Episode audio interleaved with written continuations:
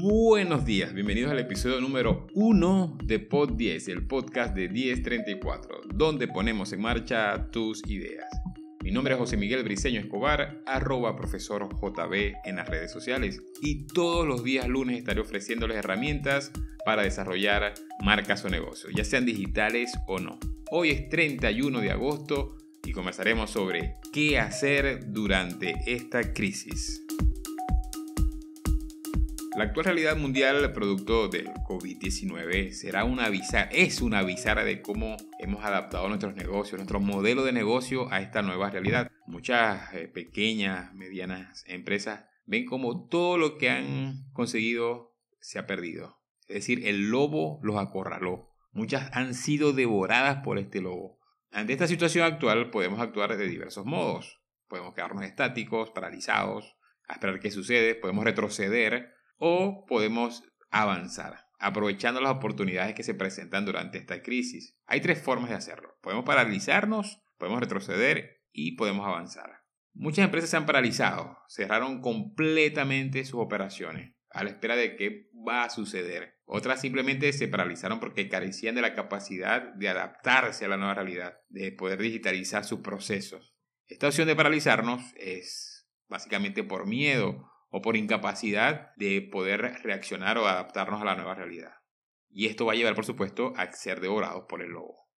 Otra es retroceder. Muchos emprendedores, al no tener planes de contingencia, bueno, creo que pocos teníamos planes de contingencia ante esta situación, al no haber previsto una crisis como la actual, retrocedieron a estadios más, más seguros. Por ejemplo, eh, dejaron empleados, eh, oficinas, espacios físicos, las estructuras de aliados se perdieron, es decir, retrocedieron a lugares que ya habían eh, superado, un poco para resguardarse en esa seguridad.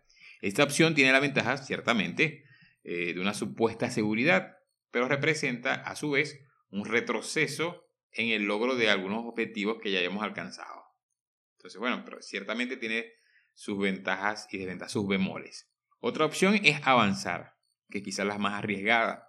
Es una opción de hacer una reingeniería y poder avanzar. Reconocer nuestros errores, nuestras falencias y poder trabajar en función de ellas. Adecuar las estructuras a esta nueva realidad y hacerle frente a estos avatares. Aquí podemos ver, por ejemplo, oportunidades de negocio en la crisis. Ahí está la clave, en poder adaptarnos, poder adaptar nuestra empresa y ver más allá de cómo solventar esta crisis es cómo aprovechar esta crisis para crecer. Hay que arriesgar tiempo, dinero, recursos, a apostar por esa oportunidad.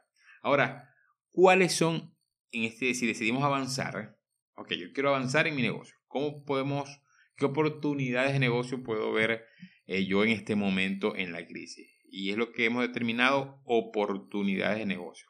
Podemos, por ejemplo, diversificar. Si nosotros eh, en nuestra empresa, en nuestro negocio, ofrecemos un servicio, es quizás lo que se ha visto más dañado, más afectado durante esta crisis. Por supuesto, dependiendo del tipo de negocio. Acá es donde estamos la mayoría, en este, en este estrato, en el servicio. Si somos una agencia de marketing, por ejemplo, estaríamos elaborando portales web, gestión de redes sociales, branding y un largo etcétera. Si somos una agencia inmobiliaria, estaríamos, por ejemplo, dando servicios de negociaciones inmobiliarias, venta y alquileres de inmuebles, por ejemplo. Y este punto es donde quizás se ha visto más afectado. Ahora, ¿cómo puedo yo diversificar mi negocio? Inmediatamente, dando asesorías. Las asesorías, las consultorías o acompañamiento en un área donde nos desarrollamos, por ejemplo, si tenemos una estética, un salón de belleza, y nos dedicamos al servicio, probablemente en estos momentos estamos afectados. Pero si desarrollamos una estrategia con la cual podemos ayudar a nuestros clientes a maquillarse o aplicarse tintes y que estas asesorías las podamos realizar de modo online, sería un buen modo, por supuesto, de diversificar en nuestra área de conocimiento o nuestra área de negocio. Entonces, eh, una forma de diversificar inmediatamente es las asesorías. Por supuesto, la capacitación es otra de las áreas en las cuales podemos diversificarnos inmediatamente. Si tenemos un buen producto o un buen servicio es porque somos, bueno, porque probablemente seamos buenos en lo que hacemos. Y entonces, ¿por qué no dictar talleres, cursos, conferencias, charlas sobre esto que somos expertos? Nos ayudaría a varias cosas. Branding, a generar la percepción de autoridad, que son tan necesarias al momento de fidelizar clientes, de escalar en nuestro negocio. Otra opción, aulas virtuales. Y este podemos verlo como una cuarta línea estratégica. Un aula donde los empleados, nuestros empleados, si tenemos empleados, puedan capacitarse en sus funciones dentro de la organización. En este momento del home office o del teletrabajo, eh, básicamente eh, nuestros empleados están en su casa cumpliendo objetivos, pero hemos perdido la posibilidad de capacitarlos físicamente con talleres. Si creamos un aula virtual de nuestra empresa donde podamos capacitar a los empleados de nuestra organización, por supuesto, se va a beneficiado la organización porque tenemos empleados capacitados y los empleados porque se están recibiendo eh, capacitación constante.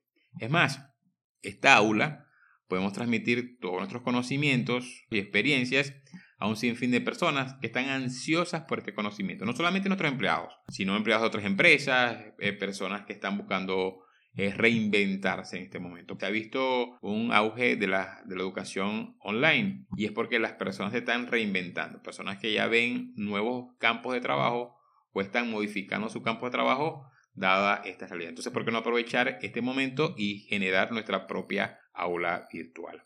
Si decidimos enfrentar el lobo de la crisis, este terrible lobo de la crisis, debemos tener claro que no lo podemos hacer del mismo modo que veníamos haciendo. Eso estamos claros. Debemos poder mutar a entornos digitales, la digitalización, a gerencias descentralizadas, a una operatividad minimalista y a la diversificación de nuestros canales de retorno de la inversión. Son claves para este momento de crisis. Nos despedimos recordándote que este podcast lo puedes escuchar cuando quieras en nuestro portal web 1034.com slash podcast. Nos escuchamos en el siguiente episodio de Pod 10. Por acá les comentó José Miguel Briceño Escobar, arroba profesor JB en las redes sociales. Y recuerden que Pod 10 se emite desde La Forja, el laboratorio de 1034. 1034, donde ponemos en marcha tus ideas.